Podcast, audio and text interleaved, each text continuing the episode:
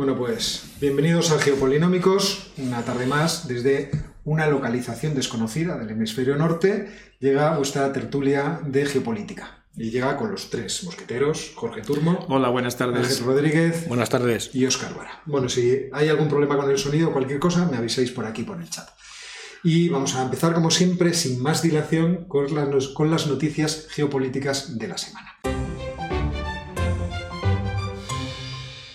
Pues empiezo yo. Siempre empiezas tú, es una maravilla. Sí, bueno. Venga. Primero, la primera vuelta de las elecciones presidenciales en Chile, la segunda será el 19 de diciembre ha dado unos resultados sorprendentes. El mejor clasificado es José Antonio Cas del, movimiento, del Partido Republicano con un 28%. La única candidatura presidencial que va a recuperar la paz, la única candidatura presidencial que es alternativa para enfrentar a los delincuentes y a los narcotraficantes y la única opción que le pondrá fin al terrorismo es la que nosotros representamos. Todo el mundo lo clasifica como un partido de ultraderecha. El segundo, con un 25%, es Gabriel Boric, partido de izquierda. Somos la oposición a este mal gobierno de Sebastián Piñera y vamos a defender los principios que hemos defendido durante estos años, que son justicia, igualdad, dignidad. ¿Alguien le califica de extrema izquierda? Algunos lo califican de extrema izquierda, entre izquierda y extrema izquierda lo colocan. Y claro, eso significa que por medio ni centro derecha ni centro izquierda, entre los dos no consiguen llegar al 30%. Los partidos de centro derecha, digamos los que apoyan a Piñera, actualmente se han quedado en torno al 15% y los que apoyaban a la concertación de centro izquierda que se llama Demócrata Cristiano, que es curioso que se llame Demócrata Cristiano, un partido de centro izquierda, no han llegado al 12%. La democracia cristiana, podríamos hablar largo. Sí, sí, sí, sí, pero bueno, vamos a dejarlo. Pero es, es, muy, ¿por qué es muy significativo? Pues porque es la, yo creo que es la primera vez que en unas elecciones democráticas los votos se van hacia los dos lados. Y el centro se queda con una cantidad de votos muy, muy reducida, muy reducida.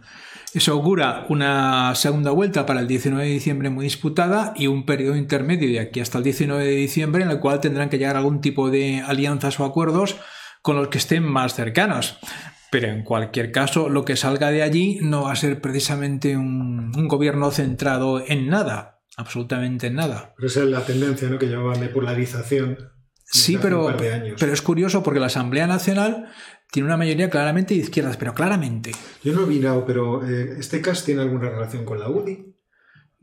Que yo sepa, lo tengo que mirar. No sepa, no tiene. Eh, el partido es nuevo, Partido Republicano. El partido de Boric también se llama Apruebo Dignidad, que es una mezcla de varios nombres de varios partidos. Está relacionado con lo que se llama el Frente Amplio, que eso sí existía en Chile hace tiempo, pero lo ha desbordado totalmente. Y ya digo, en la constituyente hay una mayoría, pero clara, de izquierda, clarísima. Aquí, en cambio, la mayoría relativa es de ultraderecha. Si sumas los votos de Siñel, que sería el candidato de Piñera, pues te vas a un 40%, no se puede hacer así la cuarenta y tantos por ciento, no se puede hacer así la suma, pero bueno. Y por el otro lado tienes un treinta y tantos por ciento, más luego hay un señor que se ha presentado, no recuerdo el nombre, que es que eh, ha hecho campaña desde Estados Unidos porque no puede entrar en Chile, por la, tiene un problema judicial y ha conseguido que casi un 10% de los votos con problema judicial se puede presentar. Sí, por lo que se ve, debía tener, se debió separar, entonces no pagaba la pensión de alimentos a su mujer. Y, como, y si entraba en su país lo detenía, algo así. Entonces, Donald, Donald entró con varios procesos abiertos, o sea, tampoco nos tiene Ya, pero es que este tiene prohibido entrar en el país. Si entra, lo cogen y lo mandan a la cárcel porque ha incumplido las sentencias de los tribunales. Podría hacer una ley de. Si, fuera presidente, podría hacer una ley desde fuera. No, no podría tomar. Igual por eso se ha presentado. Oye. igual por eso se ha presentado. Por, mi problema personal. personal, primero me amnistío a mí mismo. Vamos, a vamos con más. Más noticias. La segunda noticia es un poco vieja, ya es del viernes pasado, pero Biden ha conseguido aprobar en el Congreso la Cámara de Representantes, falta el Senado, el segundo paquete de estímulos, el que incluye medidas sociales para el cambio climático, etcétera, etcétera. Vamos a ver qué pasa en el Senado, donde lo tiene bastante más difícil, pero eh, era, es un poco inesperado, porque se suponía que incluso en la Cámara de Representantes parte de los demócratas no estaban de acuerdo con algunas de sus propuestas. Pero lo ha conseguido. Vamos a ver, la emboscada hay que de pasar los republicanos, a ver, qué- a ver cómo es. O quizá no hay, llegan al acuerdo bipartidista Yo creo que no va de reparto de pasta. Yo creo que Puede no. ser. Vamos a ver, ahora están en un momento de claramente enfrentarse al enemigo común, que es China, y los dineros se sabe que van a ir a- pero- a, resucitar muchas Sí, cosas. pero, pero además, además hay una cosa, y es que eh, Estados Unidos, a los que habéis viajado por allí en los últimos años, tiene un- ha tenido un deterioro de infraestructuras que no se sostiene. O sea, Nueva York, el, el último sitio en el que estuve, desde luego Miami también, están muy deterioradas. Entonces es un plan nacional. Otra cosa es el reparto territorial, que yo creo que lo que están peleando los demócratas uno de otro, es si va más dinero a Nueva York o va más dinero a Oklahoma. Eso es un problema distinto interno suyo. Pero que yo creo que están todos de acuerdo que tienen que adecentar un poco las, las infraestructuras, pues estaban mal, mal. O sea, pero mal. Sí, lo mismo pasará con la ley chips, exactamente igual. Que, sa- que saca- la sacarán adelante porque es necesario. Necesario. El país se ha quedado atrás. Y la tercera noticia nos trae Alemania. Parece que hay acuerdo Sí, para que Sol sea candidato semáforo. El gobierno, el con gobierno. un semáforo. Eh, finalmente, el candidato, el presidente del Partido Liberal, será ministro de Finanzas. El, el Partido Verde se queda con la cartera de Asuntos Exteriores, que no sabemos muy bien qué pinta allí. Pero Sí, bueno. sí, sí, sí, sí, sí pinta. Y sí. luego tiene una categoría, una, se queda con una cartera de Economía y Clima. O sea, economía, pero no finanzas. Es muy, Yo le comentaba significativo. Soy que había que estar atento a esta cosa porque hay que renovar el, el gobernador del Bundesbank. Ujú. Eso Entonces, es. Los verdes estaban muy emocionados y el liberal estaba diciendo que, Que no, que el tú- Bundesbank es el Bundesbank, No, el dinero sólido. Otra cosa es el Banco Central Europeo, pero el Bundesbank es el Bundesbank. Y entonces, pues eso, Sol va a ser candidato, se ha reservado tres o cuatro, bueno, candidato, ganará la Cancillería, me parece que es el 19 de diciembre cuando haya la votación, y se ha reservado un par de, se ha creado un núcleo duro del Partido Socialdemócrata, por no tener todo ministros de los otros, lógicamente, intentará crear, supongo, un círculo pequeñito en el que va a tomar las decisiones y luego hablar con nosotros. De todas maneras, los alemanes, con todo el cariño a mis amigos alemanes, es que mira que son aburridos y previsibles, porque dijeron, habrá este gobierno y habrá gobierno antes de Navidades, hay gobierno antes de Navidades y se han repartido las carteras como estaba previsto, es que así no hay forma de hacer nada. Sí, lo- sea, por eso es la tertulia política en Alemania tiene que ser es muy aburridísima. Yo digo, joder, un follón, que hubiera un follón hasta junio, los Javier lo de. Chile es que da gusto, vamos, porque es que te da para mucho, pero es que esto El es un- follón será cuando Claro. tome posesión el 19 y el 20 le digan, bueno, ¿y estas navidades cerramos el país? Luego hablamos del gobierno, luego hablamos del fijaos la gobierno. primera ministra sueca, ¿no? la primera mujer Sí. que tiene de primer ministro, toma el puesto y a las horas dimite. Ah, porque ha dimitido, ¿no? Sí, sí, pero ¿por qué? una- No sé por eh, Al parecer, no lo he leído en detalle. que la han pillado a robar. No No. Había un problema presupuestario. Ah, digo, una cuchara de plata, había la cena que- había un ¿no? acuerdo presupuestario o algo por el estilo. En fin, no sé, no me- no, la verdad es que no lo he leído en profundidad. Y eso Bueno, son- pues voy yo con, con noticias. Voy a sacar dos noticias sencillamente, el- porque esta semana en el noticiario he estado muy pendiente de ello. Una es la caída de la lira turca. La lira turca sigue desplomándose mientras el Banco eh, Central de Turquía ha estado bajando tipos de interés, siguiendo las directrices en realidad de- del presidente Erdogan. De manual. Sí, sí, pero que Erdogan está emperrado en que necesita una política de dinero fácil para seguir haciendo los planes que él tiene Me recuerda a Maduro. y a cualquier otro. hay que recordar que eh, Turquía está mejor situada en términos comerciales porque está lo de la Unión Europea. Entonces, es verdad que su actividad económica no se va a resentir tanto como el caso de Venezuela.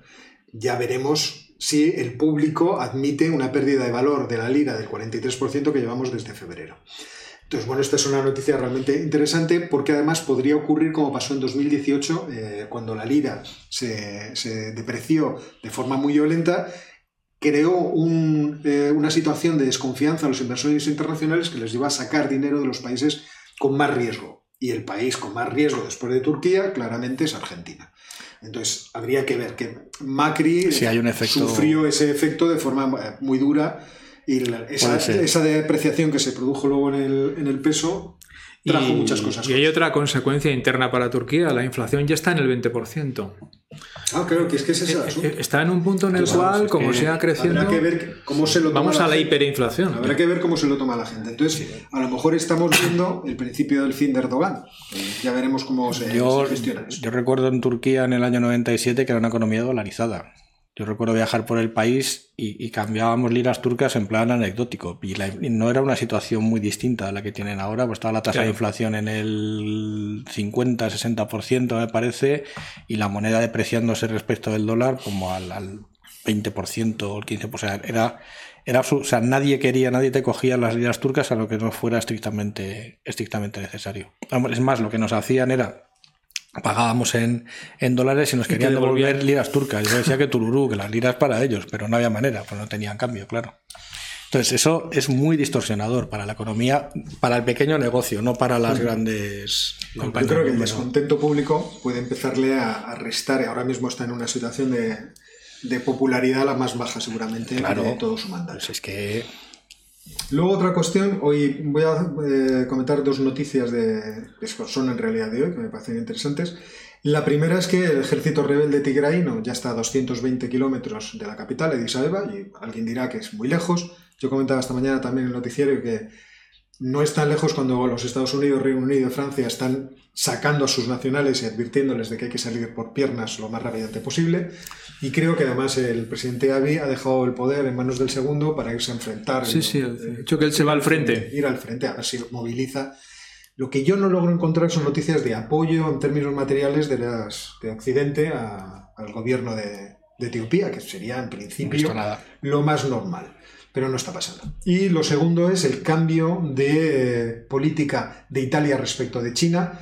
Recordamos que en 2019 eh, Italia se metió dentro del proyecto de la Ruta de la Seda, de la iniciativa Belt and Road, con el presidente Conte, si no recuerdo mal, con el proyecto de poner infraestructuras dentro de Italia al servicio de esa red de conexión de infraestructuras que eh, va a vincular el mercado chino con el mercado europeo.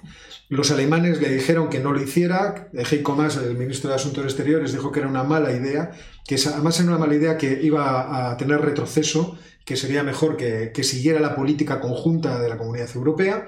No lo hicieron en ese momento, pero claro, ahora tenemos a Super Mario y Super Mario está metiéndose directamente en el asunto. Los alemanes ya habían vetado algunas compras de empresas chinas en sectores estratégicos, pero el, que el bueno de, Draghi ya lleva tres en, este año. O sea, desde que comenzamos el año ya tiene tres vetos que además son importantes. Uno es una empresa en realidad de aviónica, no solamente de drones, pero que hace, eh, produce este tipo de elementos y que quería captar una empresa participada por el Estado eh, chino. La segunda fue directamente una empresa de microchips. Ahí os, remito al vídeo de los semiconductores para que veáis cómo está la cosa.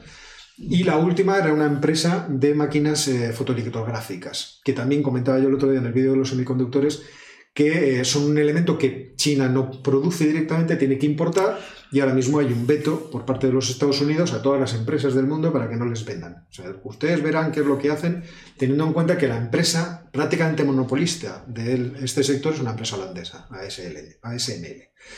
Y estas son las noticias que yo traigo.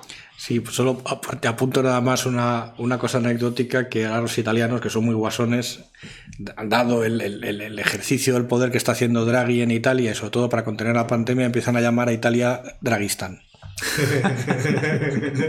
a mí me gustó esta mañana llamarle Super Mario. no, Super Mario, ya Super Mario se va a quedar. Super Mario es un clásico. Pero vamos, falta el gorro y al, otro. ¿cómo se llama? El, el, Banco Central Europeo tenía fama de, de paloma, pero en el fondo es un halcón. O sea, eh, Mario se formó en Goldman Sachs, o sea, no es, no es un Yo te decir que el, día que soltó la famosa frase del Banco Central Europeo era todo lo necesario, yo me conecté en directo a la rueda de prensa del Banco Central Europeo y me convenció. O sea, yo estaba mirándolo y además me acuerdo riéndome solo en el despacho y dije, es increíble el tío. O sea, ha salido, solo va a decir esto y no va a hacer nada. No va a hacer nada. Pero solo con esto... Y de hecho, no hizo nada hasta 2014 cuando empezó el programa realmente, pero fue decir eso y él sabía que iba a tener ese efecto. Sí, porque además, ¿cómo lo dijo? es que había que verlo. Estabas allí mirando y le dices, te he creído. O sea, te he creído que vas, si es necesario, vas a inundar los mercados. Claro. Y lo hizo. La verdad es que cuando fue necesario. Pero, dos años después, o sea, es lo curioso cómo funciona, cómo sabe controlar la psicología de los, de los medios y, de, y especialmente de los mercados.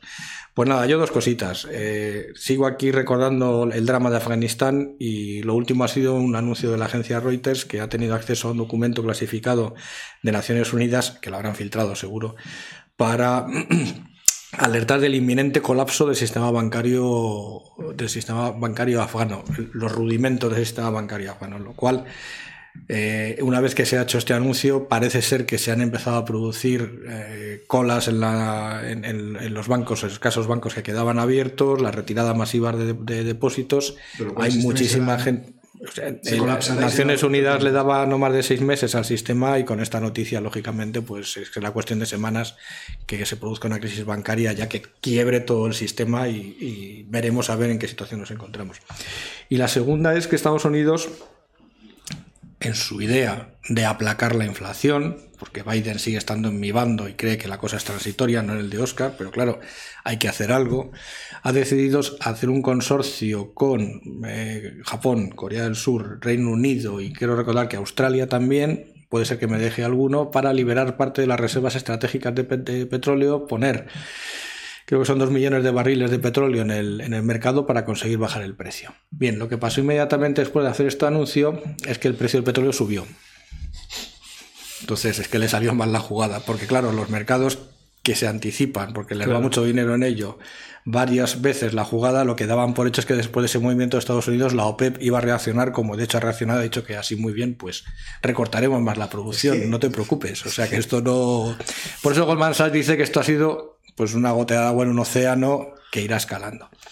Sí, pero ¿a qué estamos jugando? Aquí lo que estamos jugando es que como Biden, desde que entró en la Casa Blanca, ha empezado a poner restricciones, no restricciones, pero ha podido poner palos en las ruedas a, la industria del shale, Rusia y Arabia Saudí están jugando a que pueden subir el precio del petróleo porque Biden no quiere jugar la carta De la competencia. de- de la competencia y va a intentar reducir la producción de combustibles fósiles en la medida que puede, que es poco. Biden no tiene el control que tiene Putin o que tiene Mohamed sobre, el, sobre la industria petrolera.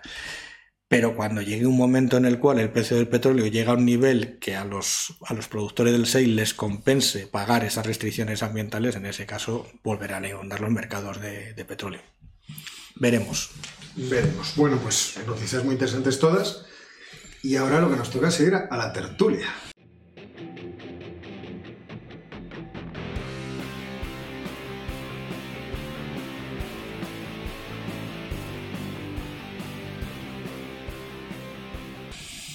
¿Y dónde vamos a empezar la tertulia? Pues vamos a empezar la tertulia por un tema que yo creo que puede ser interesante, que os puede pasar- parecer curioso, que es, eh, ¿habrá invasión de Ucrania por parte de Rusia? Entonces, y, y si Bueno, hubiera, ¿por dónde? la pregunta del millón. se el asunto? Otra vez, ¿no? A mí me ha parecido interesante plantear esto desde dos puntos de vista. Uno de los puntos de vista es teórico y el otro, nada, es una, una pequeña incursión, no todo lo práctica que se debería, porque no tengo conocimiento yo de, de estrategia militar tanto, pero en lo que he leído yo creo que puede ser interesante. Lo primero es, eh, ¿existe una teoría acerca de la escalada de los conflictos bélicos?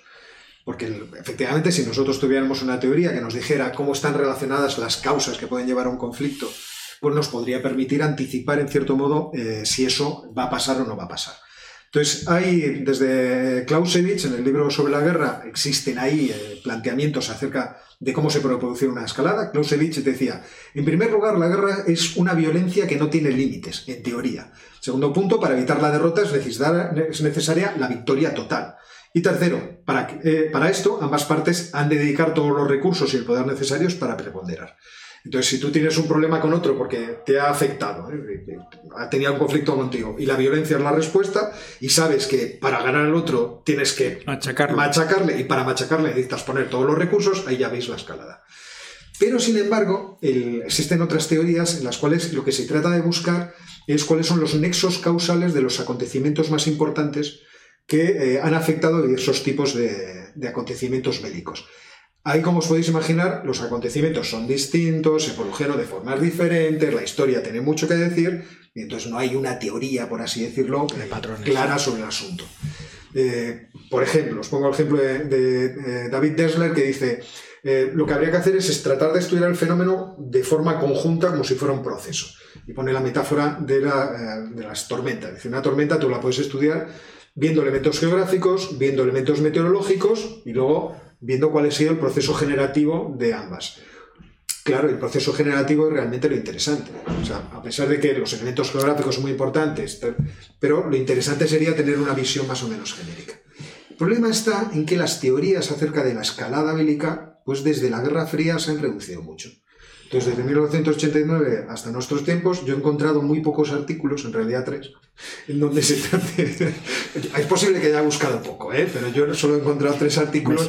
Conociendo a Oscar me extrañaría que, hayas buscado poco, pero bueno. Entonces, eh, dos de ellos me han parecido muy sugerentes, pero uno de ellos, ese es el que más me ha interesado porque además ponía eh, el asunto en relación precisamente con el conflicto en el Donbass en 2014.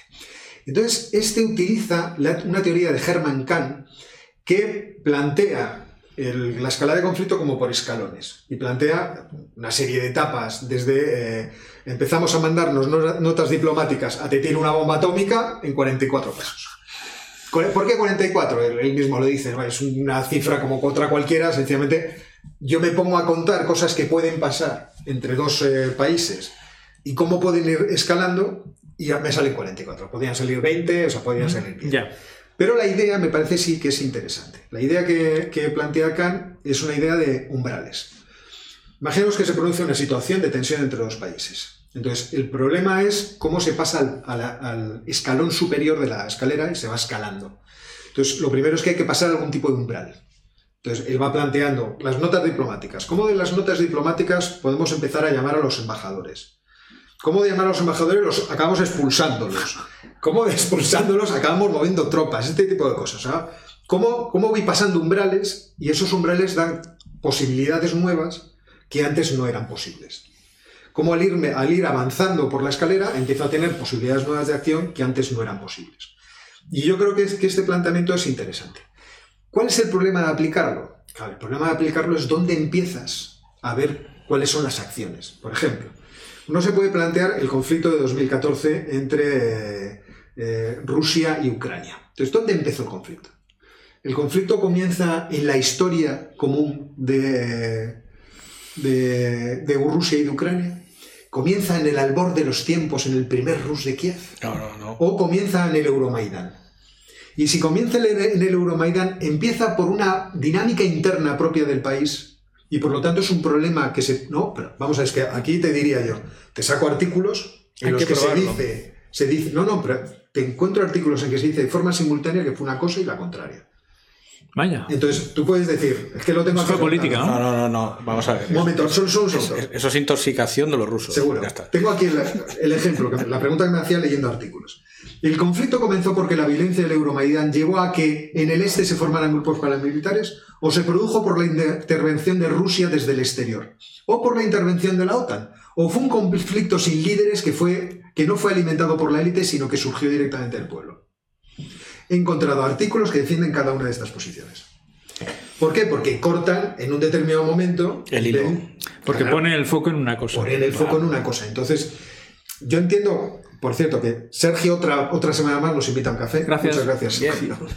Pero entendéis lo que quiero decir. A la hora de juzgar este problema nos vamos a encontrar siempre por lo que nos encontramos cuando lo contamos.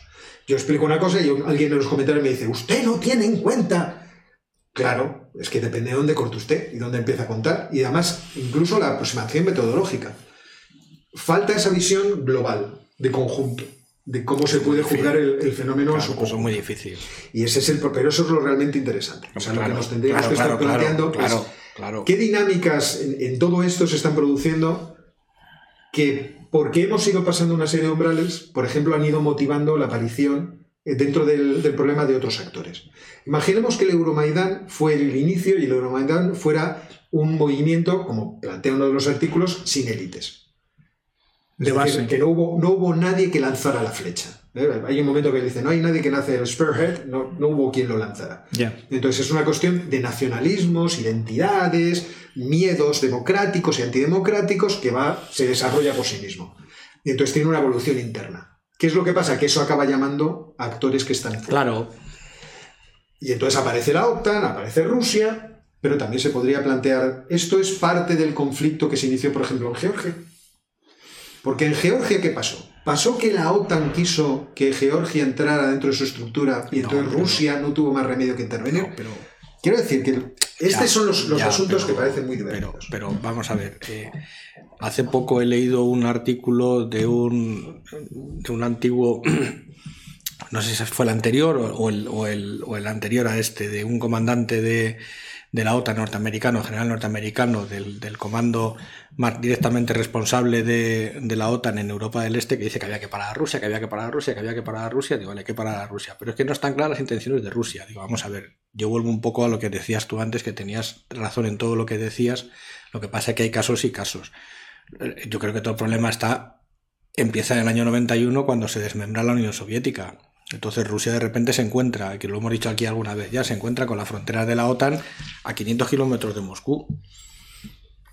Y entonces, cuando Rusia estaba como estaba, que estaba hecho unos zorros, con perdón, pues aquello no podía hacerse nada porque ellos no podían hacerse nada, pero en cuanto ha recuperado músculo, y eso ha sido gracias a Putin, y ha tenido una cierta estructura, una cierta organización, ha podido empezar a vender gas y petróleo de forma más o menos organizada y ha empezado a tener recursos financieros, quiere otra vez meter las fronteras de Rusia o del área de influencia de Rusia, no tiene por qué ser Rusia, lo más lejos posible de Moscú.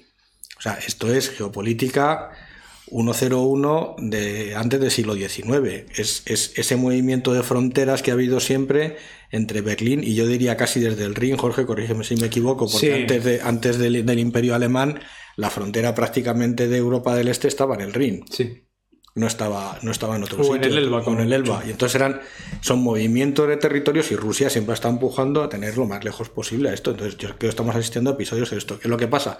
Versión siglo XXI, 2.2.3. Punto lo que sea. Conflicto híbrido, aprovecho el Maidán, meto los no sé qué por aquí. Si puedo meter tropas en Georgia las meto, si no las meto por otro lado. Pero yo creo que estamos geopolítica clásica de, de, la de Haushofer, de, que va a explicar sí, después Jorge, sí, de, la de, sí, de, la de siempre. Yo... Otra cosa es, digamos, la percepción contemporánea que tenemos, que ves a unos chiquitos manifestándose en las calles de Kiev pidiendo que quieren ser de la Unión Europea y vete a saber lo que hay detrás de eso. Vete a saber lo que hay detrás de eso. Porque ahora mismo lo que sabemos todos y lo estamos viendo con todas las manifestaciones que hay es que las manifestaciones populares están absolutamente manipuladas por intereses que son completamente ajenos y ocultos, pero que ponen gente delante para que haga determinadas cosas para salir en la foto. Entonces, ¿quién puso a esa gente allí y pasaron las cosas que pasaron? Es parte de la guerra. De la guerra que están librando la OTAN y Rusia. Informales, guerras informales, desinformación, de intoxicación y de todo, pero lo juegan que, los dos que juegan bandos. Todos, que juegan claro, es que le echamos la culpa a Rusia. No, no, no. Me acuerdo de un, un reportaje que salía un, un consejero de la Casa Blanca diciendo que, que, dice, no es que se me quejaba un ruso amargamente que hayamos interferido en la... No, al revés. Me, he protestado a un, a un diplomático ruso porque han interferido en las elecciones de Estados Unidos. Y el otro que le conocía le dijo, no sé cómo se llamaba, John. Dice, ¿y vosotros no interferíais en la de Yeltsin? Dice, porque ahí metisteis mano, pero dice, bueno, sí, es verdad, es que metimos bastante mano. Vamos a ver, o sea, no, no miremos las cosas solo con, con, un rasero, hay que verlo todo, en, en, como decías tú, en su, en su conjunto. Entonces aquí todo el mundo mete mano y todo el mundo quiere tener un, un buffer, un espacio que ahora mismo está cayendo más en Bielorrusia, del lado de, de Rusia y Ucrania está manteniendo el pulso. Es que ese es, ese es el punto, el, el potencial de guerra entre Rusia y Ucrania, porque sería entre Rusia y Ucrania, porque claro. Ucrania no pertenece a la OTAN. Rusia ha conseguido ya, o está a punto de conseguir, que Bielorrusia sea una región más de Rusia. La reunión de los consejos de ministros hace más o menos un mes, todo el apoyo que Rusia ha dado a Lukashenko como consecuencia de los problemas que este tiene con la Unión Europea y que le va a tener que pagar antes o después, hacen que en la práctica casi casi la frontera de Rusia sea ahora Letonia, Lituania, Bielorrusia y Polonia. ¿eh? Bielorrusia se va a convertir en una región. En ese sentido, Rusia ha extendido o va a extender sus límites hasta ahí. Ahí sí que colisiona con la OTAN. Por tanto, el, para mí, donde el elemento clave a donde hay que mirar es a Moscú. Porque algún, si se produce algún movimiento, no será por parte de la OTAN. No. Será por parte de Moscú y dependerá de razones que tienen que ver con la dinámica interna de Rusia y muy poco con lo que puede hacer Ucrania, que bien poco puede hacer al respecto. Y es verdad que también hay una parte de la realidad, que es que una parte de la población ucraniana, la parte del este, pues casi casi se considera rusa. Entonces, en ese sentido, son como los bielorrusos, pero menos. Pero menos. El, país está partido geográficamente y demográficamente. Entonces, allí hay un margen para hacer cosas no en el sentido de, de una invasión que puede darse, sino de ir incrementando la influencia de Rusia entre esa población, o no o al revés, porque también es una población más mayor que va perdiendo peso demográficamente y que va siendo sustituida por una población más joven, como, como también pasa en Bielorrusia, pero menos. Por tanto, todo eso hay que tenerlo en cuenta a la hora de considerar cómo eso afecta a qué. A, la clave es la decisión rusa o la no decisión rusa. La clave es esa.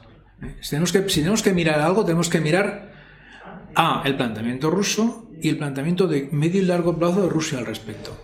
Eso es lo que tenemos que tener en mente. Sí, sí. Y además hay varios artículos ya hablando acerca de cómo sería el- el- la, la invasión militar. Y bueno, ahora escucharéis seguramente que tenemos aquí un despacho, que como veis esa puerta que, que que solemos tener detrás de Jorge, es un despacho y ahí tenemos un congreso internacional y entonces pues ah, hoy Hoy, lamentablemente hoy, hoy tenemos líos. vamos a sí. tener ruido de fondo, no, lo podemos evitar.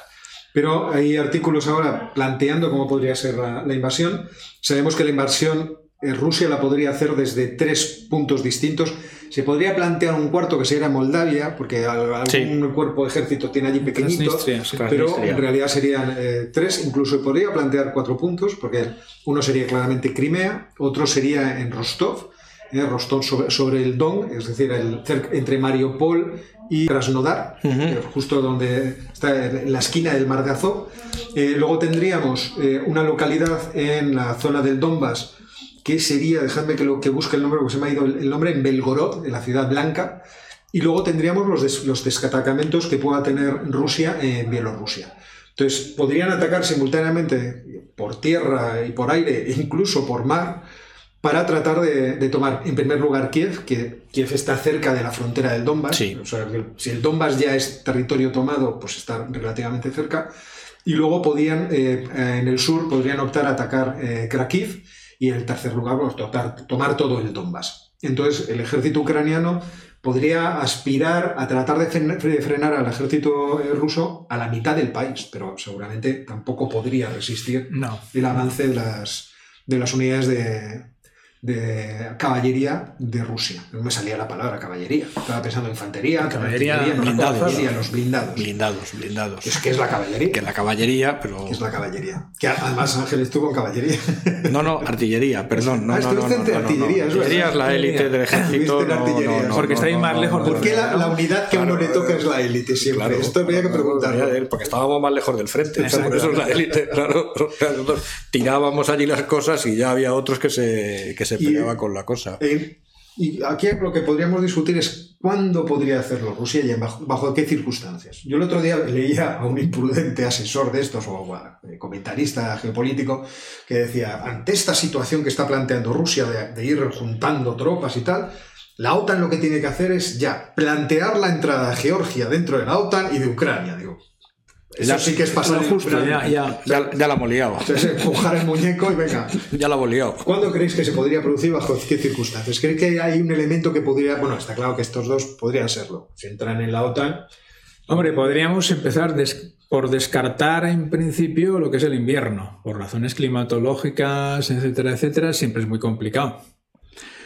Pero podría ser una opción para, para Rusia frente a una ofensiva, a una Contraofensiva. contraofensiva. No, lo que, lo que yo sí que. O sea, es verdad. O sea, que eso, lo que dice Jorge es cierto. Lo que pasa que lo que sí que he estado leyendo y oyendo en, en algunos podcasts es que justo ahora, ahora están, es cuando se está produciendo la concentración de tropas. Tú no puedes mantener las tropas concentradas Claro. Meses y meses y meses, más que nada porque a Vlad le cuesta mucho dinero. O sea, son dietas que hay que pagar a, a los desplazados. Sí, sí, Sí, es sí. que estas cosas hay que tenerlas en gasolina, cuenta. Y eso. Me gasolina. estaba riendo por otra cosa. Mi hijo me recordaba cuando era pequeño y le explicaba a una tía suya, eh, a mi cuñada, que el personaje, mi hijo teniendo 10 años, el personaje más nefasto de la historia fue Vlad el Empalador. claro, no, es que para mí es Vlad. Entonces, eh, Vlad, y Pati, no puede tenerlos eternamente. Entonces, una de las hipótesis que manejan es que justo ahora, en este momento, tanto en Ucrania como en Bielorrusia, se produce un fenómeno que se llama la Rasputitsa, a ver si lo he pronunciado bien, que es que se pone todo perdido de barro. Pero vamos, perdido de barro que no se puede mover nada, y mucho menos los, los blindados, que es lo que le pasaron a los alemanes en, en, en la campaña de Rusia, que en esta época, que es justo en, a finales de otoño, Antes y de que se y hiele y todo. y con el deshielo de primavera no se puede mover nada. Entonces, lo que los rusos sí que son capaces de moverse es en el invierno. Entonces, en el invierno se congela, se convierte todo en una pista perfecta, mete los tanques y hasta. Berlín. Ya Tienes está. razón, No, sí. tiene, no tiene más. Pero claro, lo, lo suyo es hacerlo en verano. pero no puedes aguantar con esa concentración de tropas hasta, verano. O sea, lo, lógico haces- es concentrarla ahora para. o lo haces en invierno o lo haces después. Ahora, yo digo una cosa.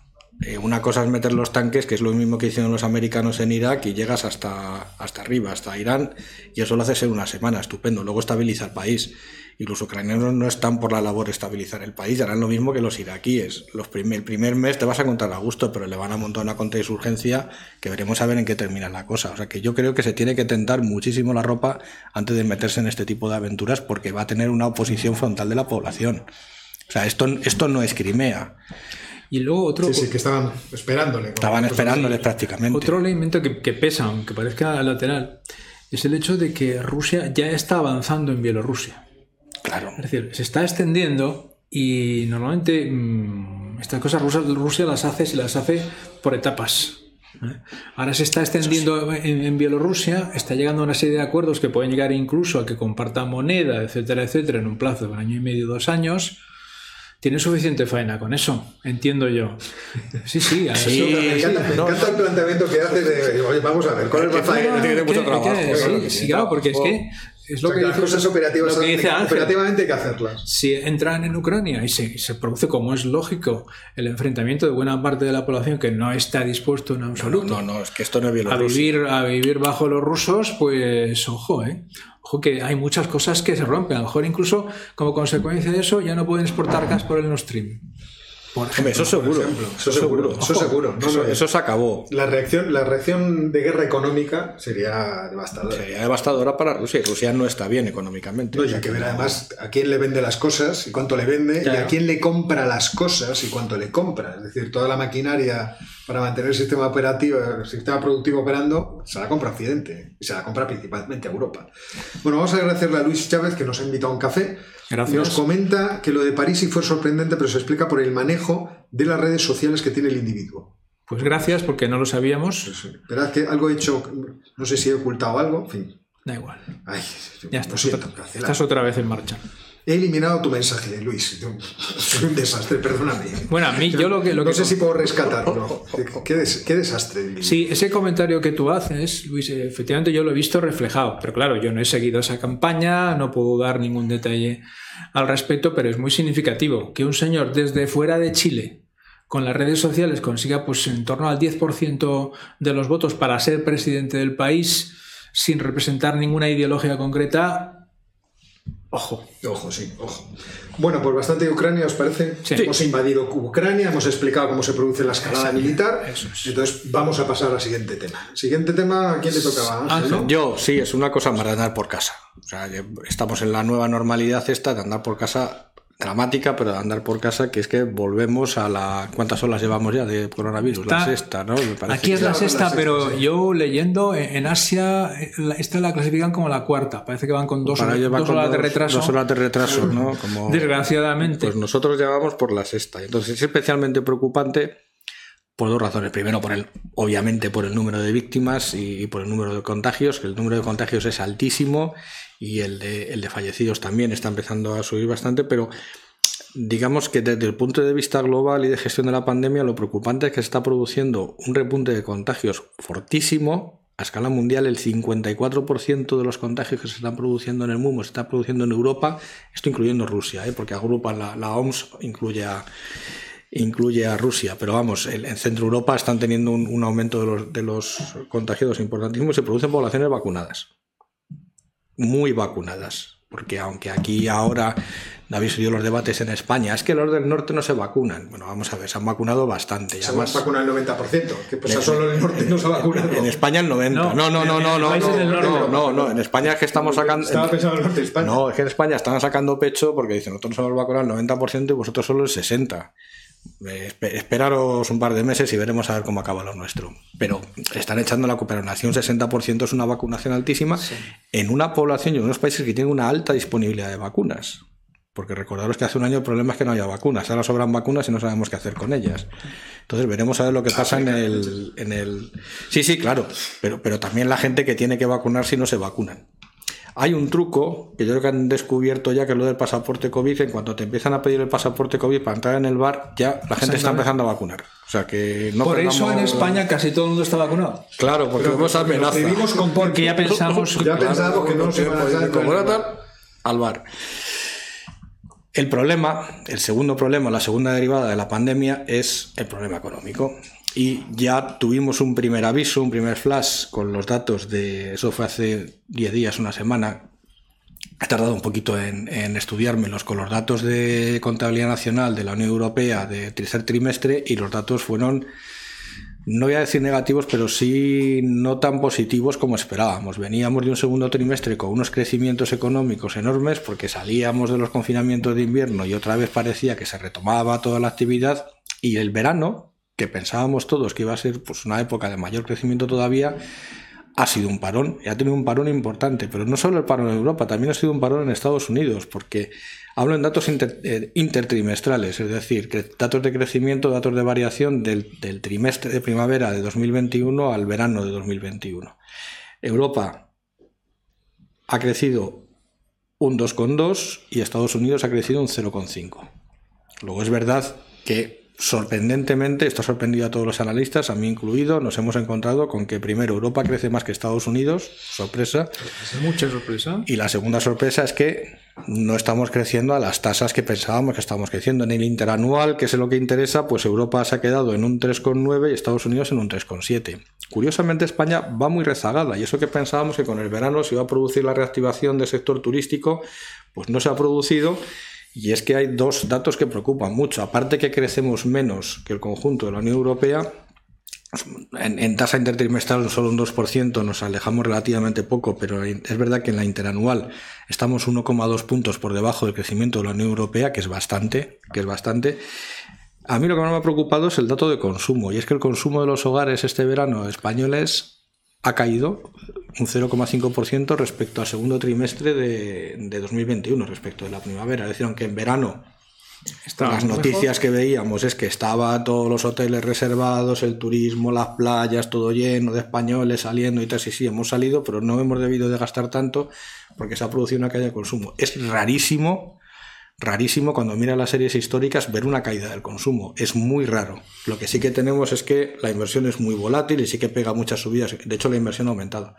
Pero que caiga el consumo, aunque sea en tasa intertrimestral, es bastante preocupante. Y cuando coges el dato, el dato, el dato interanual se queda en un crecimiento del 1, y pico. Es decir, esa idea que teníamos de que estábamos saliendo a velocidad de crucero de la pandemia, que estaban creciendo todo, los datos no lo están reflejando. Yo sospecho que lo que puede estar pasando es que la gente se está empezando a ya hartar, digamos, de, hacer la vida, de intentar volver a la vida normal y ya está empezando a hacer cuentas y están empezando a aflorar realmente la situación económica de muchos negocios.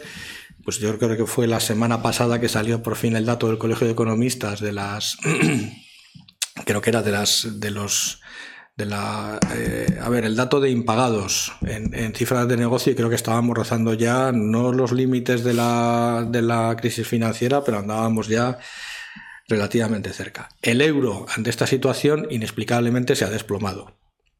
Y entonces ya han empezado a salir los agoreros de que esto es el fin de la zona euro porque con la, el coronavirus llegará un invierno muy malo.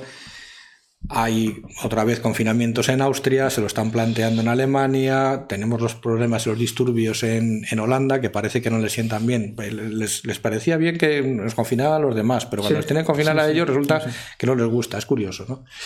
En fin, cosas de este tipo que al final lo que sucede es que paraliza la actividad económica. Y aquí, donde se está fijando todo el mundo, no es en el conjunto de Europa, se está fijando en Alemania. Si Alemania para, paramos todos. Y si paramos todos, entramos en lo que se llama una recesión en forma de W, de w, donde la segunda ola es más dañina todavía porque lo poco que se haya podido recuperar ahora volverá a caer y volverá Un inciso a sobre eso, Ángel, en relación con lo que hemos dicho en las noticias. Alemania no se ha parado porque están en un proceso de formación de gobierno. Una vez que esté formado el gobierno y sobre todo que tome posesión el canciller, ojo, porque es entonces cuando se van a tomar la decisión. Sí, sí, sí, no, pero de hecho, de hecho ya han O dicho, ya ahora entre Merkel y Scholz Sí, sí, sí, sí, negociaciones para tomar han decisiones. pactado ya que los mercadillos de Navidad no se abren. Cosa Que en Alemania, que tiene una tradición que para qué, Cuidado. Porque, ojo, Sí, pero cuidado. si se ve- estaba mirando, porque no, no- no había tenido tiempo, estaba mirando la incidencia que se está produciendo en Alemania y en, y en Austria, y es que en Alemania 350 fallecidos, media de 7 días, 226, o sea, claramente está subiendo la... A mí me incidencia la- mucho. pero muy claramente. Y en Austria está igual, o sea, mientras que en España, en Francia es muy bajo, en- en- en- bueno, lo de Austria es que son muy sensibles, está en 47, pero es verdad que como en el momento punta tuvieron eh, 127 por ahí eh, fallecidos en 7 días, es lógico que se estén alarmando porque no habían estado en niveles importantes. Eh, eh, Francia, España e Italia están en niveles muy bajos realmente, o sea, no nada significativos, estamos hacia abajo además, o sea que y lo que es alucinante, pero alucinante es que lo estaba viendo ahora y lo- luego lo trataré de poner en, en- cuando edite el, el vídeo, es lo de Rusia. Rusia no deja de crecer la mortalidad ni los casos. Mm. O sea, es de- al principio tuvieron muy poco, muy poca mortalidad, fallecidos 100, bueno, pues muy poca mortalidad teniendo en cuenta lo grande que es el país. 102 eh, falleci- 137 fallecidos media de, 100 de 7 días. Pero ahora mismo están en 1215. O sea, es, subir, es subir, Que es hay- subir, es que hay no muy- termina de subir. O sea, hay muy pocos vacunados. O sea, hay vacuna, pero hay pocos vacunados en Rusia. La vacuna rusa es menos eficaz que las, que las de Pfizer y la, y la de Moderna. Y entonces, cuando se junta ese cóctel, pues lógicamente tienes esto. Y luego es el efecto del frío. O sea, se ha demostrado, igual que el virus de la gripe, que este frío, este virus se transmite mejor en, la temporada de frío. Entonces, claro, Aquí es que todavía hemos tenido un otoño estupendo, ha hecho mucho tal, hemos estado por ahí, el, el frío empezó a venir ahora, pero allí empezó, empezó a llegar hace ya prácticamente un mes y en Rusia incluso mucho antes. Entonces cuando empezamos a recluirnos en sitios cerrados, os pasará a vosotros en clase, como me pasa a mí, que tenemos que andar persiguiendo a los estudiantes para que se pongan la mascarilla, porque tienen 20 años y se agobian, pues empezamos a tener los, empezamos a tener el problema que tuvimos el año pasado. Ahora, lo que tenemos que ver es la eficacia de las vacunas, que no haya nuevas variantes, que las, las vacunas actuales sean eficaces y la tercera ronda de vacunación. Todo esto es un carrusel, yo sé que es muy pesado porque ya estamos todos hartos de la pandemia, pero es un cóctel explosivo porque si Europa, como ya se ha aprobado, va a empezar a vacunar a los niños de entre 5 y 11 años y además se ha aprobado ya la, admi- la administración de la tercera dosis a los mayores de 40, nos llamarán en breve a, Sí, en breve nos a vacunarnos. Ya no podremos hacer geopolinómicos, pues estaremos. Claro, esto, esto va a restar vacunas al resto del mundo por las agresivas compras de la Unión Europea. Eso aparte de los que se siguen sin querer sin querer vacunar. Pero yo, yo ¿qué es lo creo, yo creo que la estrategia de yo creo que la estrategia de prohibirles el acceso a los bares va a funcionar. Dios mío. En Alemania los esto no lo mercadillos estás hacen eso. ¿eh? para justificar que esto va a producir una reducción de la demanda y que por lo tanto no va a No haber habrá inflación. Pues no nos estás asustando por, Por favor, nada. eso lo iba a contar en el siguiente geopolítico. Seguro, que me ha seguro, reventado, me ha seguro, reventado, seguro, no me ha reventado el Yo te tema. conozco, Pues te conozco, sé que esto va tiene una mala intención. A la baja, a la inflación, a la baja. No, claramente, claramente. Ya está suficiente. No, no, no, no, no, no, no, no, no, ya en serio, no, no necesariamente es así, porque es verdad que la demanda cae porque no gastamos, pero es verdad que, Que la mucha oferta puede- Claro, la oferta se reduce, entonces nos quedamos como estábamos y seguirás con No, no, el- pero el problema es la crisis. Bueno, pero ahora se van a empezar a liberar, esperemos, los fondos de los los estímulos fiscales. Pues fijémonos cuándo empezó todo esto y que estamos todavía por liberar fondos. Hombre, claro, Ya se sabía. Sí, ya, ya, pero vamos, que todos sabemos que que, son, fun- son funcionarios muy competentes. Una cosa es comprometer el gasto y otra cosa es ejecutarlo. Ejecutarlo. La cosa, apruebo- partida de gasto está aprobada. Ahora empezar a mandar las solicitudes que vamos a ejecutar el Además, se presupuesto. mira con cuidado. Y se mira con se cuidado. hace bien en eso. ¿eh? Entonces, aunque tengas el presupuesto comprometido por una burrada de millones para que tu jefe esté contento y gane las elecciones, tú luego ejecutas el 15%. Bueno, yo no quiero hablar más de viruses. Vamos a pasar a otro tema, Jorge. Este te toca a Sí, ti. vamos a pasar. Ya está bien. Vamos. Vamos a pasar a algo mucho más eh, menos peligroso que es una bomba atómica. No, me van a parar. Aquí salimos de Málaga y nos vamos a Malagón. Porque eh, esta semana se han reanudado las conversaciones entre Irán y la Agencia Internacional de Energía Atómica para tratar de vehiculizar o controlar la puesta en marcha de una bomba, una bomba atómica por parte de Irán. No hay que olvidar que el objetivo del proceso es este, que Irán no tenga la bomba atómica. Eh, muy brevemente, ¿de dónde venimos? En 2015 se llegó a un acuerdo entre lo que se llama el Grupo 5 más 1 los cinco países miembros permanentes de la ONU, China, Rusia, Estados Unidos, Gran Bretaña, Francia, más Alemania, lo de uno es Alemania, e Irán. Por eso alemanes tienen siempre. más ese, ¿no? Y ese. El del dinero que viene ahora. Irán se comprometía a no seguir enriqueciendo uranio y las potencias a reducir las sanciones, sobre todo Estados Unidos. Como sabéis, en 2018-2000 Trump se retiró del acuerdo y endureció las sanciones. Los iraníes reaccionaron enriqueciendo más uranio. Luego hablaremos de cifras concretas porque es, difícil saberlo exactamente. Y ahora se trata de ver de, eso, de si eso se puede reconducir. La Agencia Internacional ha estado en teoría en estos días, parece que no están muy contentos. La semana que viene se reúnen bien al grupo 5 más 1 con los negociadores iraníes y, por tanto, todo empieza a funcionar de nuevo. ¿eh?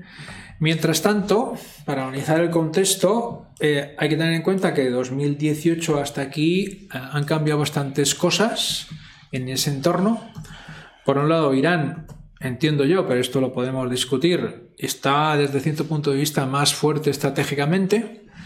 Pertenece al Foro de Cooperación de Shanghái, en el cual intervienen China, Rusia y los demás países de la zona para estabilizar Afgan- Afganistán y para constituirse en un núcleo, uno de los núcleos multipolares de poder en la zona. Segundo, sus aliados hutíes no están perdiendo la guerra con Arabia Saudita o la están ganando ¿eh? a varios niveles. Y mm, se han producido varios incidentes, ataques de las tropas iraníes y de los barcos en el Golfo Pérsico sin tampoco mucha repercusión o mucha respuesta por el otro lado. Parece que eso está relacionado con la elección de Al-Raisi como presidente. Se supone que es un presidente, los analistas dicen que de línea más dura en este tema, que es la línea fundamental para los iraníes. Por el otro lado, desde luego China, Rusia, Reino Unido y Francia están de acuerdo en seguir con las negociaciones. La cuestión es si vuelve, y Alemania también, si vuelve Estados Unidos y con qué condiciones, porque Estados Unidos ha reducido algo las sanciones, pero muy poco. Estuvieron negociaciones entre abril y junio, porque, pero luego hubo las elecciones presidenciales en junio. Irán lo paró todo, hasta que ahora han vuelto a reanudarlas. Ah, han reactivado. Porque se supone que ya se ha estabilizado la situación en Teherán, cosa que no sabemos cómo funciona. Pero bueno, está estable en un sentido u otro. Bueno, dentro de los añadiles que ellos tienen, también hay. ellos, sí, sí, No, no, claro, a ver, hay claro, sus, claro, sus- claro, sus claro. peleas. Y ahora van a volver a la mesa. Estados Unidos está dispuesto a volver a la mesa, pero mientras tanto mantiene sanciones. Ahora en octubre puso en marcha nuevas sanciones por el uso por los iraníes de drones con objetivos militares en el Golfo Pérsico, en Arabia, etcétera, etcétera. O sea que ambas partes mantienen las espadas en alto a la espera de reunirse. Mientras tanto, la Agencia Internacional de Energía Atómica va a Irán, intenta medir, va con el contador allá y parece que no, que no, no, no resulta nada fácil medir.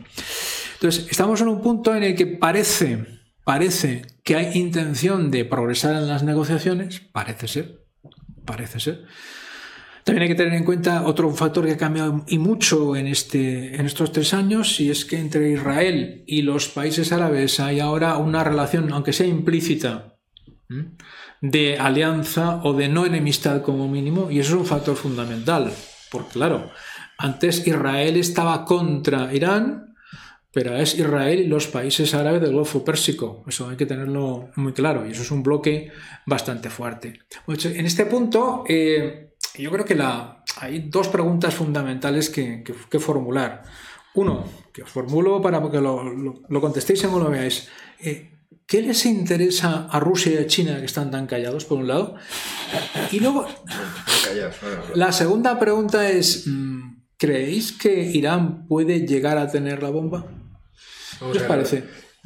La, las dos la primera la ha respondido el presidente de Israel, eh, Naftali Bennett, diciendo que van a tener la bomba dentro de cinco años con negociaciones o sin negociaciones. Además lo dijo antes de ayer.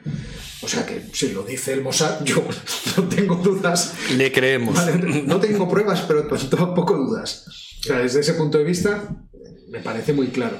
Y eh, respecto de la primera pregunta que habías dicho, ¿Cuál es el planteamiento de Rusia y China respecto bueno, a esto? Vamos a ver, han, han es- llegado a un acuerdo ahora mismo. O sea, el- ahora, yo, yo la tesis que tengo sobre todo lo que está pasando es que ahora estamos en el, antesala, en el teatrillo antesala, de ver quién tiene una mano más fuerte dentro de la partida.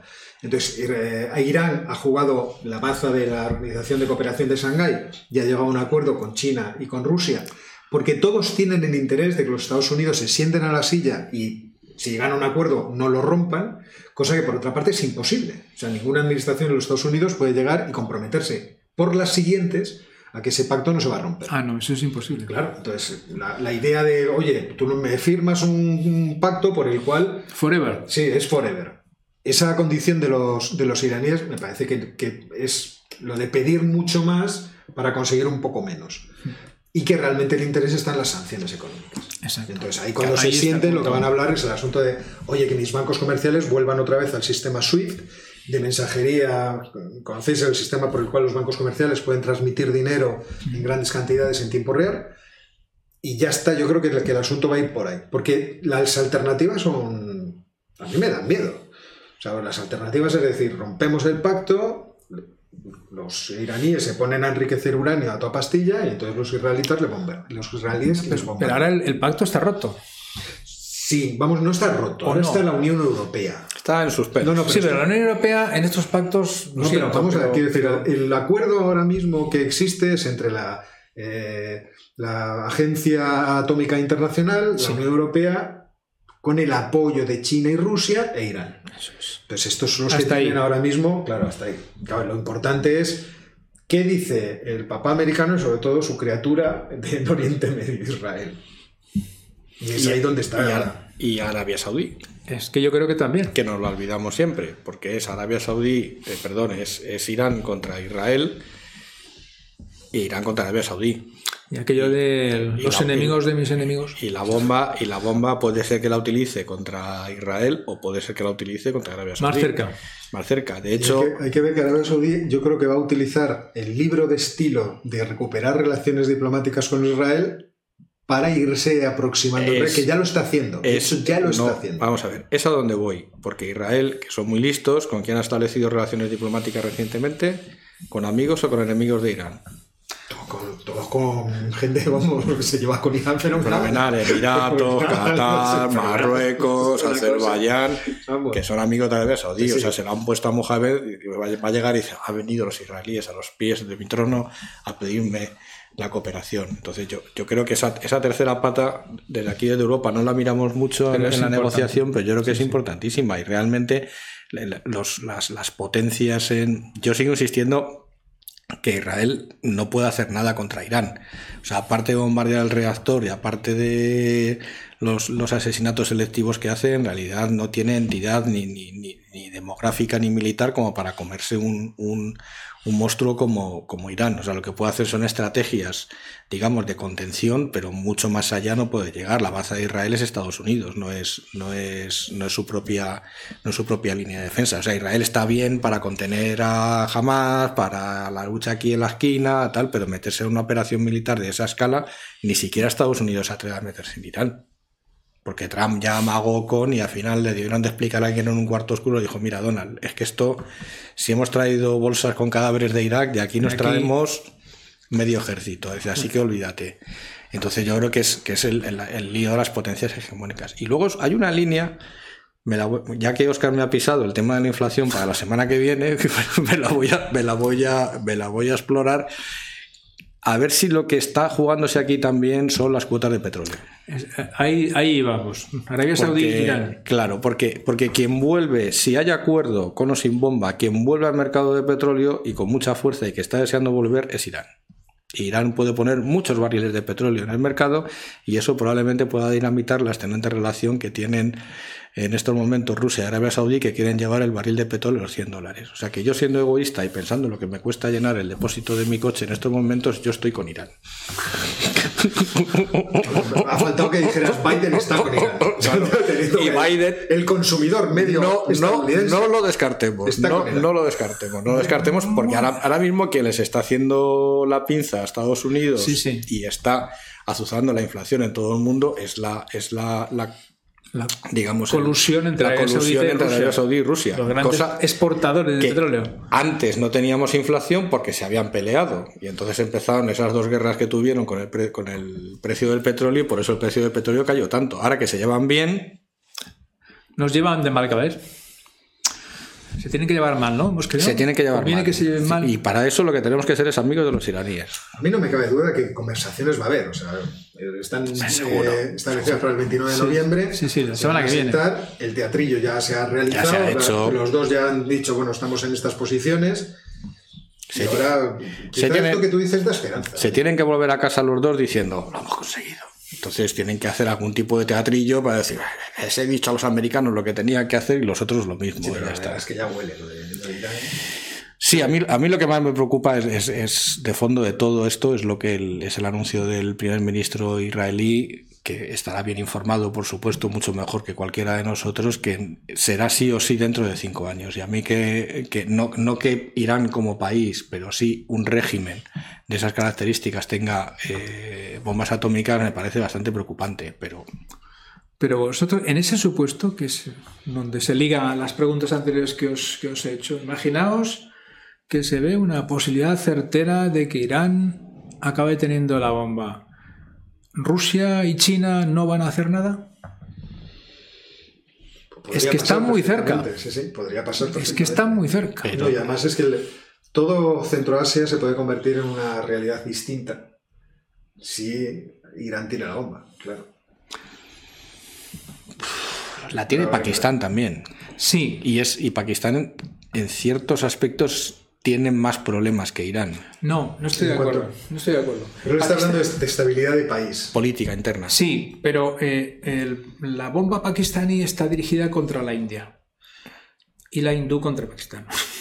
Bien, Claro, es claro, si es que ese mismo Pero, esquema. Sí, sí, sí, pero Teherán es otra cosa. Es una pieza en medio de un tablero que puede dirigir sus miras a donde sea. Sí, pero yo No, pero ahí es verdad que hay muchos intereses conflictivos en la región. Si Irán tiene la bomba, Arabia Saudita quiere la bomba, Turquía quiere la bomba. Porque Turquía tampoco También. está tan lejos. Y Turquía entonces necesita la bomba. También. Entonces ya tenemos a todo el Por mundo eso- con bomba. por eso está- Entonces, quizá esto que tú estás diciendo. por eso es, tan peligroso, por eso es tan peligroso el AUKUS, porque sienta el precedente para que países como Australia, que no estaban en el tratado de ningún tipo y no iban a aumentar el armamento nuclear, van a estar en condiciones por esto para empezar a enriquecer uranio. En principio para sus submarinos nucleares sí, y después motor. ya veremos para, Para el motor. motor. Y, y si, si le hemos dejado a Australia, ¿por qué no va a poder hacerlo Erdogan? Bueno, Erdogan, Que es de la OTAN. pero Erdogan ya lo ha dicho. Está construyendo dos centrales nucleares y lo que quiere es la bomba. Eso ya lo ha dicho. que- por eso te digo, o sea que No, a mí me ¿cómo lo vamos preocupa sinceramente la, la posibilidad de que esas instalaciones nucleares de, de Irán salten por los áreas bombardeadas por la Fuerza Aérea israelí. Bueno, pero, porque no- pero lo harán antes. El señor Bennett y el suministro de Asuntos Exteriores, que va a ser el siguiente primer ministro, Yair Lapid, los dos lo han declarado durante el último mes. Miren ustedes, si esto sigue así, habrá que tomar cualquier decisión, también las militares. Entonces, no creo que quieran ir a una guerra terrestre, porque además tendrían que atraer, bueno, quizá entre de lo posible, que, que, eh, Irán está un poquito lejos. está un poquito lejos. O sea, hicieron una- yo creo que yo creo esas que- manifestaciones, tener que meter cazabombardeos, tienen que atravesar Siria, no sé si Jordania, pero seguro tienen que atravesar Irak, ir y volver. En fin. Eso sería con permiso de- del hermano mayor, el primo de Zumosol. Y de varios. Y No, de varios de la pero zona. al principio de los Estados Unidos. Si los Estados Unidos facilitan la operación, esas operaciones pueden hacer- pasar de, de forma muy creativas. Recordemos que la prueba nuclear presunta de los de los israelíes se hizo en el Índico. Y nunca se ha verificado en el Índico cerca de Sudáfrica. O sea, ahí, ahí explotó una cosa y no se explotó una sabido- cosa, no se sabe no quién la explotó. Era un pájaro, era un avión. El que la explotó fue Israel. Entonces Israel puede sorprendernos con algún tipo de estrategia no, fueron la- el gobierno de las Seychelles y Mauricio, no. Estoy seguro, no. no, esos no, no. Mi amiga María, que nació en, en Carayos Cargados, en las islas Mauricio. Esto es verídico, ¿eh? aquí no estoy columpiando. Seguramente fue ella la que estaba detrás de la Madre mía de explosión. mi vida. Bueno, en fin, pues entretenidísimo lo que nos hemos contado, Jorge. Y ahora nos toca ir a nuestro satrapa favorito. Y hoy el sátrapa nos lo va a contar Ángel. Nos vamos en el tiempo, me parece. Nos vamos en el tiempo, y nos vamos en el tiempo con un personaje que siempre he tenido muchísimas ganas de leer sobre él, pero por, por cosas de, de la vida, la verdad es que no, no he podido, pero es, es, es un sátrapa infinito, diría yo, como todas las Rusias, porque es un, es un sátrapa absolutamente de leyenda, que es Iván el Terrible, el primer zar de todas las Rusias. Entonces, eh, Iván Iván IV, se llegó a ser conocido en Castilla y se le llamó por su nombre, Juan IV de Rusia. O sea, esto aquí. como tiene que o sea, ser, ¿eh? Luego decimos que ahora estamos aquí con Twitter al cabo de la talla y todo, en la época también. De hecho, de hecho, Iván vivió una temporada en Inglaterra y pretendió casarse con Isabel I de Inglaterra. O sea que estamos un- era un mundo globalizado también a su manera, a su manera, como veremos ahora. Bueno, como decía, un auténtico no sé si sátrapa, asesino, dictador, megalómano. Algunos lo definen como monarca ilustrado porque también es, Porque es- tenía escribió, luces o- escribió, escribió novel, Ah, novelas no, tiene, tiene escritos más manuscritos, escribía poesía, o sea, sabía leer y escribir, que para un monarca de la época estaba bastante bien. Sí, para el currículum está. Para un currículum de la época Es que está bastante tengo bien. visualizado la película de Einstein, que la vi en un cineclub cuando era muy joven. No, yo, yo le tengo. yo- a mí la que me marcó fue un cuadro que tiene, que no sé dónde está, que es que le, le representan como una barba de ser un cuadro del siglo XIX con una cara malo, pero malo, de malo, malo, malo, que digo, este tenía Malo que ser pequeño. malísimo. Ese cuadro lo vi de pequeño y me quedé con la cosa. Bueno, pues este señor, eh, por lo poco que he estado leyendo, eh, su vida, al parecer, según los biógrafos, tiene un antes y un después, que es con la muerte de su mujer Anastasia Romanova. Parece ser que hasta 1560 aproximadamente el influjo benéfico de esta mujer según los biógrafos o agiógrafos, no sé cómo calificarlos, digamos que le refrenaba sus instintos asesinos y fue a raíz de morir esta mujer cuando ya se desató. No estoy muy de acuerdo con la tesis porque tuvo siete mujeres, más que Enrique VIII, o sea que no sé yo No, si esto... la primera siempre es No, pero tampoco era la primera, era la segunda o la tercera, o sea, no, no, no, no. Ah, por algo le marcaría. No, no, no. Ver. Pasa que yo, yo creo que Anastasia, no recuerdo mal, era, serbia, me parece. Entonces, en fin, es que son mujeres que tienen mucho carácter, no esto. Y entonces, pues, un bueno, que lo hablaba antes con Jorge, pues un señor de la época. Tampoco es que al principio no es que tuviera. Pues su padre murió con cuatro años, los boyardos, que eran los nobles rusos de la época, le encerraron en un candado, en un, en un calabozo en el Kremlin y le hicieron pasar allí todo tipo de penalidades, casi muere de hambre, pues porque era el heredero al trono y estaban ellos discutiendo a quién ponían. Cuando el niño fue mayor, aproximadamente a los 13 años, eh, más o menos, ya vio que tenía un poco de poder, se hizo con un partido de leales, que de ser algunos estaban cabreados con los otros, no que fueran leales a él, y ya les convenció para que se fueran a buscar a su principal opositor. Y con 13 años, pues ya ordenó que al opositor le echaran una jauría de perros vivo para que se le comieran los, los perros hambrientos. Y ahí empieza la. Pero yo creo que para la época es más o menos el estándar. O sea, tampoco nos vamos a, nos vamos a alargar. Ahora, es que no, no sé qué. Pues es que en la época se hacían estas cosas. Ahora te echan a Twitter o te echan a esto y entonces te echaban una jauría de perros y eh, la verdad es que dejabas de hablar rápido. Bien. Tuvo una gran relación con el gran patriarca de Moscú, con el, el- creo que es el arzobispo, si no recuerdo mal, eh, Macarios, que fue el que le enseñó a leer y a escribir, le ilustró para lo que es de la época y, y le convenció, pues debía ser un, un hábil negociador, el amigo Iván le convenció para que le nombrara zar. Y entonces es cuando aparece por primera vez en la historia el concepto zar, que como muchos sabréis viene de, César, y Macarios le nombró zar, es decir, César, porque le hizo la genealogía completa de su familia hasta los emperadores romanos. Cosa curiosa porque eh, su madre descendía de un linaje de, de varegos, un linaje mixto de varegos y de, y de tártaros, con lo cual no le veo yo la vinculación con los emperadores romanos, pero ya sabes que estas cosas de familia de la época... Los pues, pues, siempre Macarios- encuentran, siempre encuentran claro, algún, algún vínculo por ahí mil años después... importante para el país. Ahí Claro, estaba el o sea, arzobispo que- solucionando el problema. eh, Sobrino político de Augusto, ya está, ya Ah, se ha acabado la cosa, exacto. claro, ya se acaba- Entonces, es el primer zar de todas las Rusias y el, más los, y el que estuvo más tiempo en el trono, estuvo cerca de 40 años en el trono. Bueno, el caso es que ya llega al poder, se instala y se pone a hacer por lo que hacen los, los, los, los zares o digamos los sátrapas en estas condiciones. Lo primero es cargarse a todo el que le tenía algún tipo de oposición. Y para eso confía la tarea en dos tíos maternos suyos, que son los hermanos Glinsky, que les encarga el trabajo sucio. Y entonces el trabajo sucio que les encarga, ya os podéis reír de la KGB y de la Gestapo. Vamos, estos sí que eran dos asesinos, pero dos asesinos en condiciones tales así la cosa que a pesar de, todo lo sufrido y la, la resiliencia, como dicen ahora, que tiene el pueblo ruso, al final poco más o menos que les tuvo que sacar de tapadillo del, del Kremlin porque una, una muchedumbre iba a lincharles a los hermanos, al zar, a Macario y a todo el que se pusiera por ahí. Con lo cual llegó a un pacto, era bueno pactando y dijeron, bueno, os vais de Rusia y os y, me hago yo cargo del, país. De ahí hasta 1560 la época que está más tranquilo, según sus biógrafos, pero estaba más tranquilo porque se dedicó a conquistar los canatos de Astrakán y Kazán. Entonces, digamos, estuvo más tranquilo en Rusia porque como estaba allí conquistando aquello... Es que mataba pues en otro sitio. Claro, mataba en otro sitio. Entonces estaba harto de las incursiones de los tártaros en Rusia y fue realmente el primero que produce la gran expansión del ducado de Moscú, que luego posteriormente sería una de las Rusias. Yo creo que esta es la tercera Rusia, me parece, o la cuarta, ahora no me acuerdo, de las, de las cinco refundaciones de Rusia. O la segunda o la tercera. O la tercera debe de ser.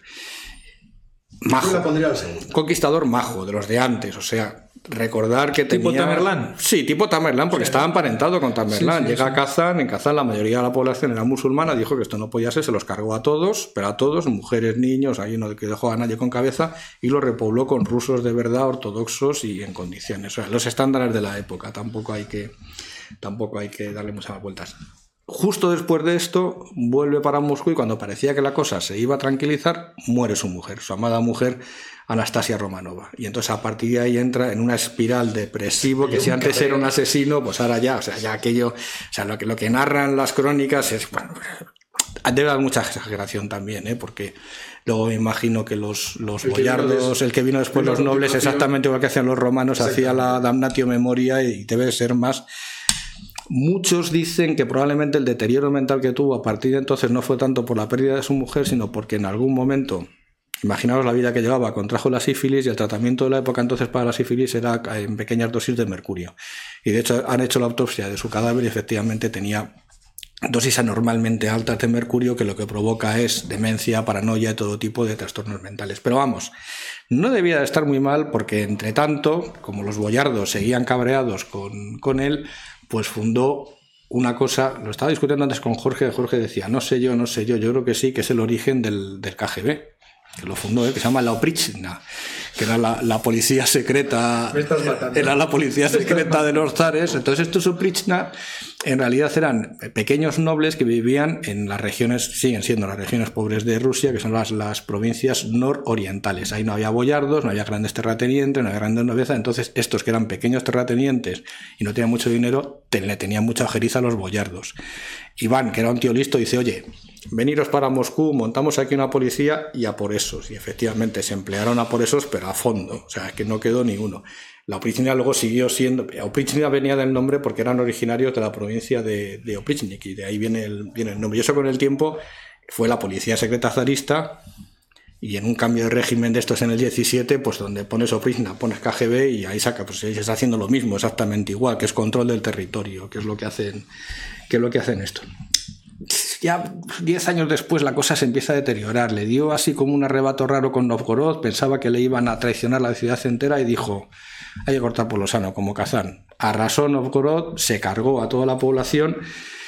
Y que estos eran ortodoxos. Y estos eran ortodoxos. Y aquí las cifras varían más o menos como varían las de las manifestaciones en Madrid según la fuente la de los convocantes o la policía. Entonces, entre 60.000 y 2.000 muertos. Podéis elegir la, la cifra que hay, pero bueno, la verdad es que en un arrebato de rabia, pasado el tiempo también, mató a su hijo en un arrebato de, ira, le mató con un, de un palo, luego se arrepintió muchísimo, pero matarle le mató. O sea que ahí, ahí queda la cosa. Y antes de morir, dirigió la conquista del Canato de Siberia. Realmente se puede considerar que es el padre de Rusia, efectivamente, pues es cuando se produce la primera gran expansión del, del Gran Ducado de, de, Moscovia y es cuando digamos que se consolida la idea de una Rusia europea hasta los Urales. A partir de ahí ya es otra cosa que explicamos hace tiempo con el libro de, de Semyonov de Siberia, que habría que volver a hablar de él otra vez porque tiene muchísima amiga que contar, pero del origen, el origen de todo el, el origen de todo el, ese proceso expansivo es este señor. Pues a mí, la verdad es que me está recordando a alguien así de la actualidad, pero no. Empieza por V, empieza por V. Empieza por V, pero no. Miraba a mi hijo pequeño. No, era, este, no era otro. Yo creo que hay una continuidad de negocio aquí. Generalmente hay una continuidad. Hay continuidad de negocio, ¿verdad? Yo creo que sí. Yo creo que sí. Yo creo que sí. Bueno, pues vamos a agradecerle a Zatil que me ha invitado a la Coca-Cola que me voy a tomar después. Y terminamos aquí, me ha parecido de lo más entretenido. Lo, de, lo del KGB me ha matado, me ha matado, me parece, vamos, fantástico. Y ahora vamos con la eh, reseña bibliográfica, y si queréis, mientras eh, Jorge la va explicando, me vas mandando alguna pregunta que sea interesante ¿eh? para que la desarrollemos a continuación. La reseña bibliográfica es un, no es un libro, es un artículo y no es para que lo leáis, sino para que no lo leáis. Porque la recomendación negativa. Exactamente. Jorge, te lo van a leer todos. Es que falta que digas que no. Como a los niños igual. A ver, ¿qué es el artículo del geopolítico nazi Karl Haushofer? Era nazi, era nazi. Sí, fundó el partido él. Vaya por Dios. Él fundó el partido con Rudolf Hess. Claro. No, me parece, a lo mejor no era del todo nazi, fue una. Eh, Esto con los nazis pasa siempre, o sea que al principio, pero luego resulta que yo en el fondo no era nazi. No era nazi, yo fundé el partido. Pero, pero, no era nazi. Lejos de mí.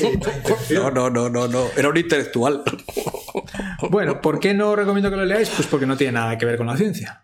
Geopolítica es una toma de partido ideológica que ahora os voy a explicar de dónde viene de forma sucinta, ¿eh?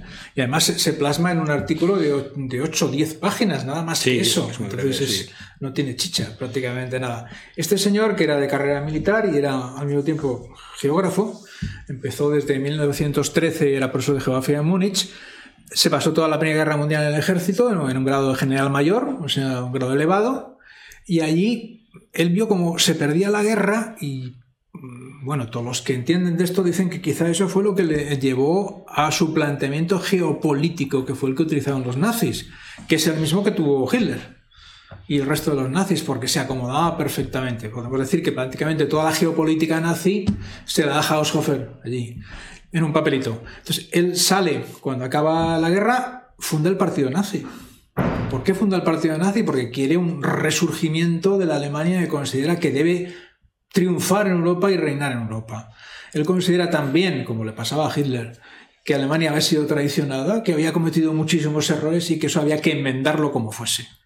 Entonces, desde sus conocimientos de geografía, en el 27 publica este artículo sobre los efectos eh, de la geografía en la, en la geopolítica, que es un artículo muy corto, ya digo, nada científico, nada científico en absoluto y muy ideológico. Él parte de la idea de que Alemania es un pueblo que tiene una entidad propia, como otros. Por ejemplo, no considera que ni los checos ni los húngaros tengan entidad propia. Eso es importante. ¿eh? Entonces, como tal pueblo, tiene que tener un, tiene un problema, es un problema que tiene poco espacio para la población que hay. Él se fija en otros pueblos, dice los franceses tienen un territorio muy amplio, además las colonias. Los belgas son un trozo pequeñajo allí y además tienen todo el Congo belga. Estados Unidos, qué espacio, el Reino Unido. España no habla. ¿eh? En absoluto. que, se venga la, que se venga la España vaciada, que hay espacio ahí. España Y dice, eh, nos parecemos a los japoneses, tenemos el mismo problema. Somos un pueblo con una cultura muy arraizada, muy importante que hay que mantener, pero no tenemos espacio físico necesitamos más espacio. Y de ahí viene la idea del espacio vital. Los pueblos, nosotros, los demás no. Claro. Necesitamos espacio vital y se lo quitamos a quien sea. Así de claro. Incluso se queja en el artículo de que en su momento, a finales del 19, Alemania tenía que haberse aliado a Japón que eran países que tenían el mismo problema, mucha población, un territorio pequeño, no tenían colonias, necesitaban espacio. Ya lo hicieron después. Ya lo hicieron después. Ya lo hicieron después. Y esa es la base de, su tesis, fundamentalmente, porque es una tesis, no es un análisis. Evidentemente, él pone de manifiesto que hay que entender muy bien la geografía para ver el rumbo político de un país. Pero más allá de eso, lo que quiere es la expansión del pueblo alemán porque considera que merece expandirse que necesita mucho más espacio a costa de que sí, sea. una cultura superior, que es lo que es una cultura superior, evidentemente, como la japonesa. Sí, como la japonesa, claro. Como la japonesa, él despreciaba bastante a los franceses, ingleses, norteamericanos, aunque en, como profesor había tenido bastantes intercambios intelectuales con ellos, porque claro, buena parte de la geopolítica más científica del 19 es de Estados Unidos y de Inglaterra del Reino Unido, de las potencias marítimas, y él lo plasteaba desde la perspectiva de las potencias terrestres. Terrestres, terrestres. No tenemos espacio y desgraciadamente llegamos tarde al reparto de África. sí, sí, pero, era así. Sí, sí, pero, pero eso, eso explica en parte lo que pasó después y lo que está pasando ahora en, en, el intermarium. O sea, es que seguimos más o menos con las mismas, con las mismas, afortunadamente con otros planteamientos, pero, pero el digamos, el, factor de fondo sigue siendo el mismo. Potencias terrestres. Potencias terrestres que consideran que tienen una cultura superior Y que hay que dos, expandirla. Pero es verdad que Haushofer había hecho un manual de geografía que era la, la monda de sobre que bueno. la cuenca del Ruhr. Era bueno. Estaba yo pensando, joder, yo Sí, sí. recordaba. Sí, sí, no, no, y era, es un era un libro muy completo acerca de las posibilidades económicas Eso es. de la geografía del Ruhr. Era más bien geoeconómico que geopolítico, sí, sí. Haushofer, pero bueno, sus ideas fueron pero- utilizadas pero como bueno. nazis como justificación. Nosotros, Pero lo que es tremendo El es. pueblo superior. Siempre cuento esta batallita, porque me gusta mucho. Cuando hay- tienen que convencer, bueno, cuando el ejército de los Estados Unidos quiere convencer al famoso director Capra de que haga la colección aquella de los eh, documentales para convencer a los americanos de que había que participar en la guerra, le enseñan dos cosas. Una cosa son las películas de Le- Leni Riefenstahl, sobre todo El triunfo de la, li- de la libertad, que es una, una película sobre el, ¿cómo es el, el Congreso del Partido Comunista Nazi en Nuremberg en el 34, Sí. y le muestran el Instituto de Geopolítica que funda Haushofer, y dice, aquí tienen a mil tíos desarrollando la estrategia. Se lo venden así, y entonces el pobre Capra era un cabrero de Sicilia que se emigra Sí, sí, sí, sí, sí, lo sé, lo sé. Mira, pues eh, un día le podíamos traer de Mirlo, aunque no, no colaboró a expandir No, nada, pero podemos traer la historia. No, sí, sí, bonita, sí, es una historia bonita, es verdad. Su autobiografía es la monda.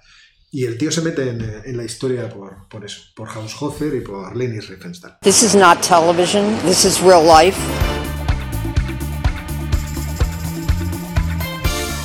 Bueno, a ver, que tenemos ya preguntas y tenemos que, agradecimientos que hacer. Primero, eh, Antonio Herrera, muchas gracias por el café que nos invitas. Iván Babich, muchísimas gracias por esto, no, un vino, pues, pero, pero ¿qué vino nos vamos a comprar?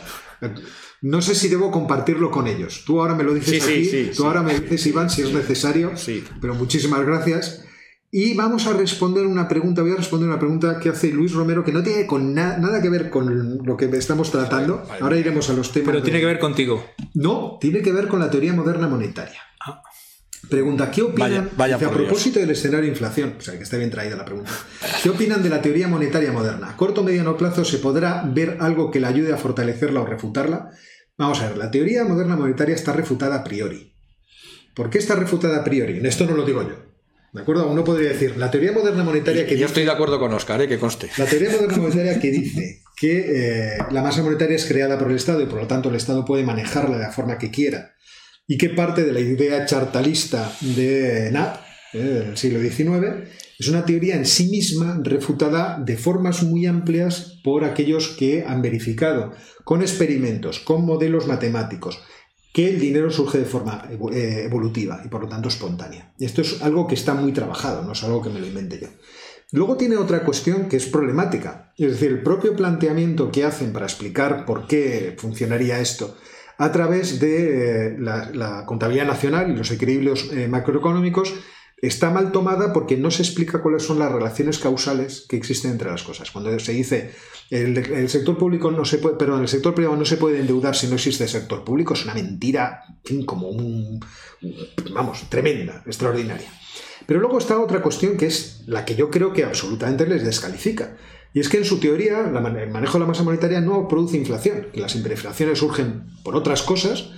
Es verdad que la hiperinflación surge por un fracaso fiscal que luego trata de resolverse con emisión de masa monetaria, pero la emisión de masa monetaria es lo que hace que Está todo el- el dinero pierda todo valor. Pero esa teoría no tiene una teoría de la inflación. ¿Y esto lo dice algún liberal peligroso? No, lo dice un autor post-keynesiano, post-keynesiano, de primera fila, como Thomas Paley. Entonces, si alguien quiere leer una crítica exhaustiva y destructora, demoledora de, de esta teoría moderna monetaria, que es una teoría post-keynesiana, desde el punto de vista post-keynesiano, se me va a ustedes, por favor, a los artículos de Thomas Paley y verá las tortas que les pega. O sea, Thomas pega, pero pega con las dos manos. Entonces, ayudará a fortalecerla. Lo que puede ayudar a fortalecerla es la política. Es decir, que, que surja o llegue al poder un chalao que tenga esta teoría como absolutamente cierta, que sea ministro, que sea hermano de un ministro de consumo, por ejemplo. Pero vamos a ver que hay que tener en cuenta que este señor todavía no es doctor. Ahora bien, tiene aspectos, tiene aspectos colaterales la teoría monetaria poskeynesiana que son extraordinariamente interesantes. Sí, Yo les invito a ustedes a que busquen el canal de nuestro compañero eh, Julián Sánchez, profesor de la Universidad Autónoma de Madrid, que tiene un canal en donde le explica todas estas cosas pues keynesianas y muy bien. y muy bien, y ahí es cierto que algunos vídeos no son de tanta calidad los primeros, pero eso nos ha pasado a todos. Como los posteriores y ahí aprenderéis mucho de estas cosas si os interesan. ¿De acuerdo? Si os interesa. ¿Me, me permites un... Te permito, un oído. Es un apunte rápido. Lo que ha ocurrido los últimos 15 años, 10 años prácticamente, es que ha- digamos que es lo que ha dado alas a esta teoría, es que se ha juntado un momento de una gran expansión de la base monetaria con muy baja inflación. Pero claro, eso también hay que tenerlo en cuenta en perspectiva que lo que se han producido son otras cosas. Otras cosas. Y eso no quita. Y que antes, y algún día traeré.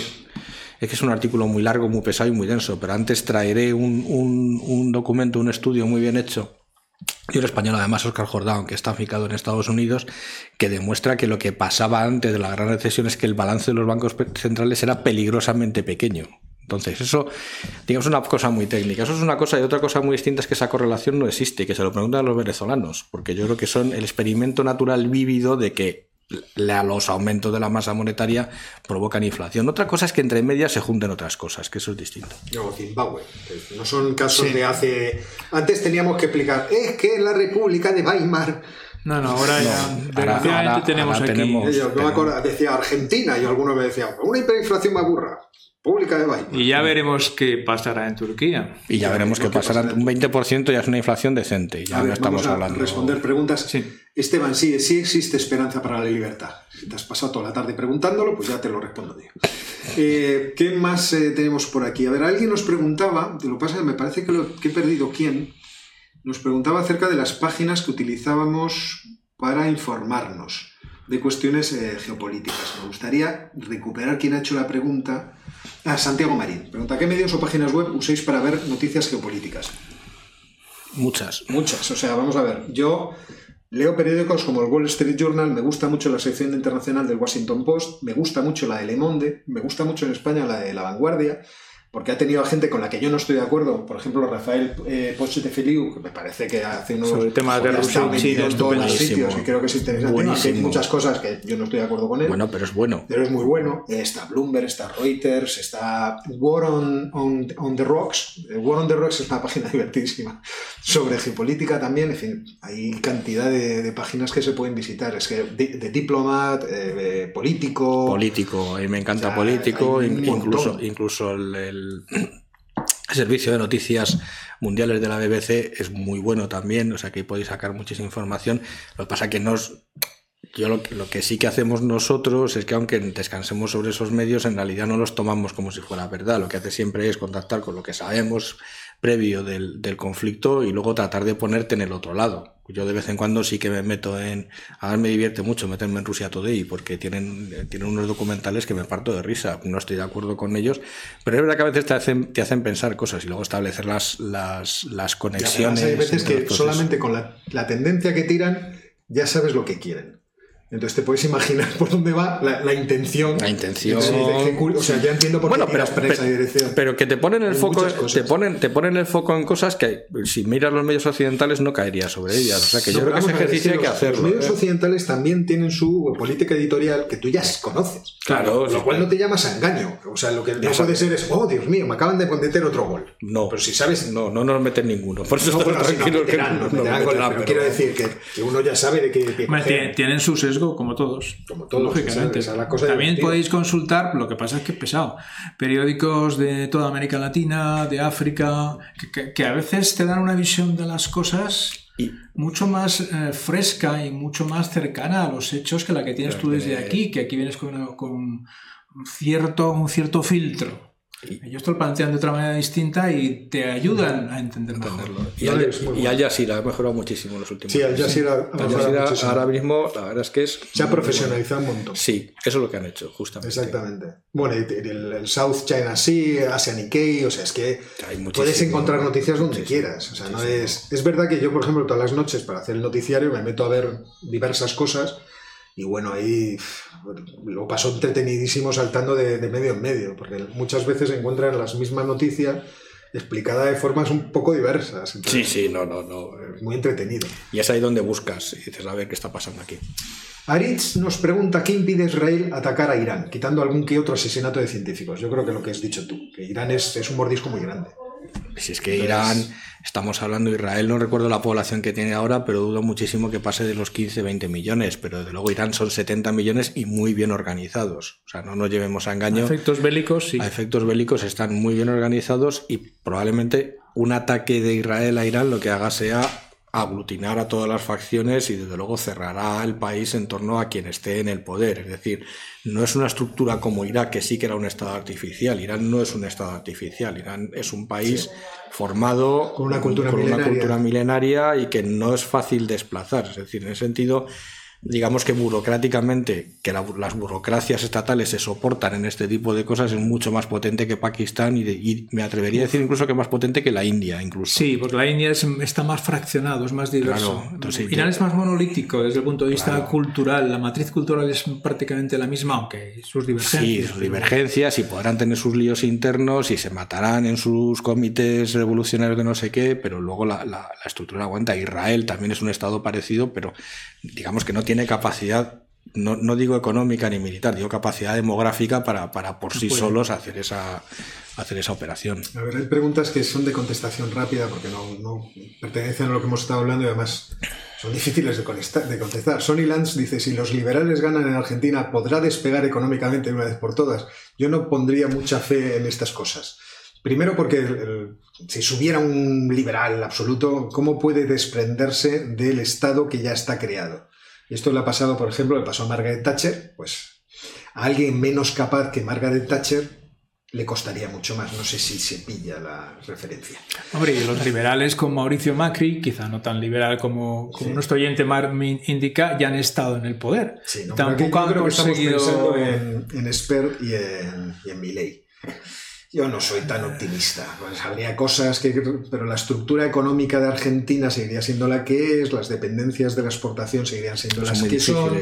Es verdad que desatar cosas. Vamos a ver, yo tengo la opinión, lo voy a soltar como lo suelto de vez en cuando en plan de broma, que hay que desatar la codicia para proteger la solidaridad. Entonces, esa frase que es muy tonta. Ojalá, qué bonito que, que la, que la suelto de vez en cuando.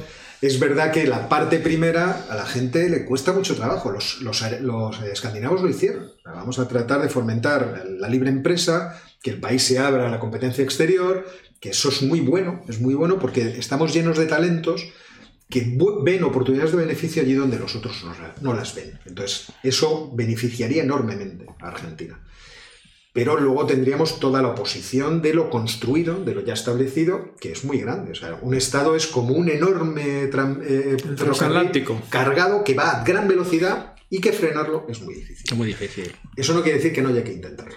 Andrés dice, guerra, Estados Unidos-Rusia, podría ganar Estados Unidos. Entiendo que es Estados Unidos, no, no creo que digas European Union, podría ser.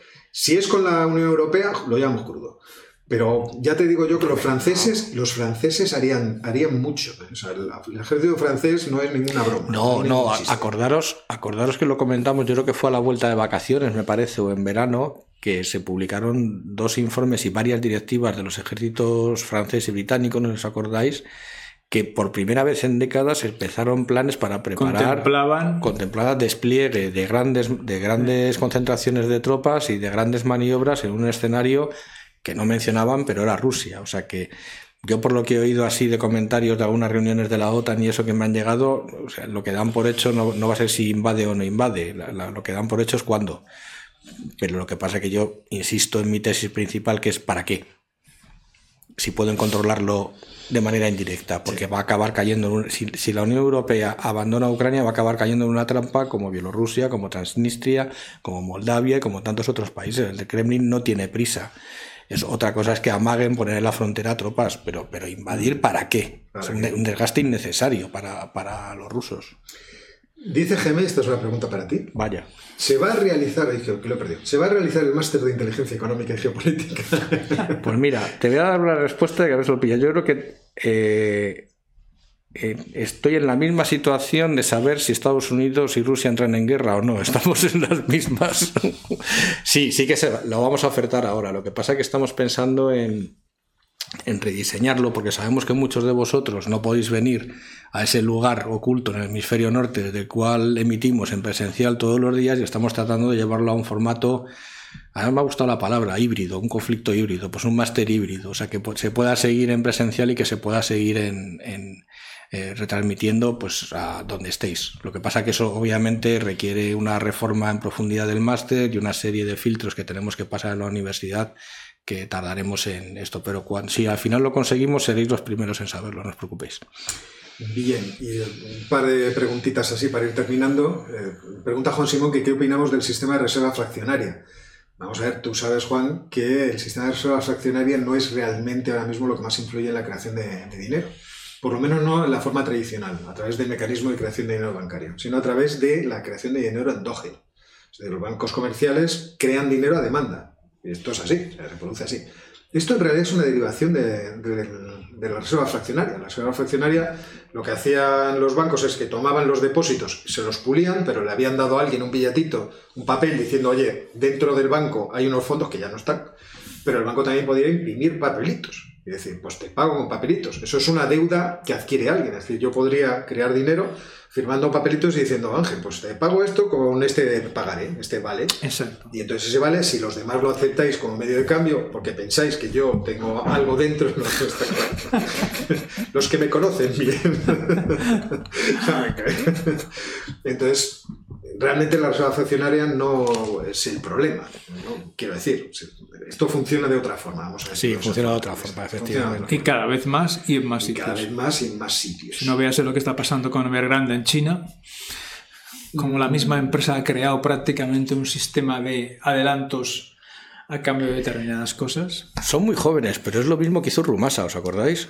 Sí. Sí, claro. Es lo mismo que Rumasa. y los bancos rusos, en el periodo entre el salida de la. Ah, verdad, es verdad, es verdad, que hicimos el, artículo, aquel tan divertido, que ahora se lo retomamos. Se hicieron ahí una serie de bancos para autoprestarse ellos, porque no había sistema financiero, o tampoco había sistema fiscal, no había, no había nada. Así que, no había nada. Así acabó la cosa en el 98. Claro, que todo tenía que llegar una gente del KGB a poner orden. Si es que... Y yo creo que una pregunta, una última pregunta que puede tener interés, dice Rubén Candela: llegará pronto un momento en el que no podemos consumir petróleo por la falta de oferta en lugar de por la falta de reservas. Yo creo que falta de oferta y reservas hay. Digo, Que, oferta, que oferta y reservas hay. Eh, revísate, por favor, porque está en. Hay un anuario estadístico de British Petroleum, que es para mí la mejor fuente de información estadística sobre temas de energía. No leas artículos ni nada de nada de nada. Tú vete directamente a las, a las fuentes y entonces analiza cómo ha crecido las reservas probadas de petróleo desde que el Club de Roma en 1972 dijo que se iban a acabar el petróleo en cuestión de 15 o 20 años, o sea que teníamos que haber estado sin petróleo hace muchísimos años, y cuál es el estado actual de las reservas. Otra cosa es que necesitemos explotarlas todas, que creo que no lo necesitamos, otra cosa es que sea necesario hacerlo, que no necesitamos. Pero, por ejemplo, Venezuela es el país que tiene la mayor cantidad ahora mismo de reservas probadas del mundo. Es verdad que no es un petróleo de gran calidad, pero es un petróleo que tenemos accesible y seguirán buscando. Y barato. Y, barato, y seguirán encontrando petróleo. O sea que yo por el lado de la oferta no le veo problema. Le, le veo problema, como pasa siempre en economía, no por el lado de la cosa natural de la economía, sino porque siempre hay un cártel de amiguetes. En este caso se han vuelto a poner de acuerdo los los rusos y los, y los saudíes que lo que pretenden es vendernos el petróleo dos, tres o cuatro veces por encima de su precio de mercado. Pero eso es la economía real, no la que explicamos en clase. bueno, megalomanía nos estábamos yendo, pero nos pregunta eh, algo que yo creo que no podemos responder directamente. ¿Qué opinan de la decisión de Alberto Fernández de congelar los precios de la carne?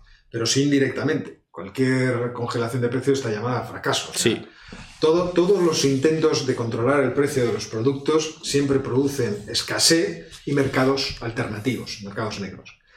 Y esto uno puede preguntar, ¿desde hace mucho? Desde hace muchísimo. Hay un libro por ahí que es, 4.000 años de tratar de fijar precios o algo por el estilo. Sí, sí, pero, yo el otro día me encontré con un compañero del área de historia económica que me comentaba cómo se intentaban controlar los precios del trigo en Segovia en el siglo XVI y cómo en los mercados alternativos, que se hacía una medición de forma indirecta, los precios se disparaban porque los productos que no se pueden vender a un precio, lógicamente se buscan, se canalizan hacia otros sitios donde pueden ser vendidos más caros. Como las drogas. Entonces eh, está llamado al fracaso. Estamos en las mismas. La típica ocurrencia de Alberto Fernández. Y yo creo que aquí podemos terminar, ¿eh? porque necesitamos el, café, el, café, y sobre todo el vino. O sea, esto, esto te has pasado, Iván. O sea, Iván se ha pasado absolutamente. y Nos despedimos una semana Sí. más. Gracias. Muchas gracias. Buenas tardes. Ángel, Muchísimas muchas gracias a todos por Y estar os ahí. emplazamos, como siempre, a la semana que viene, en donde volverá, si Dios quiere, Geopolinómicos. Hasta luego, amigos. Hasta luego.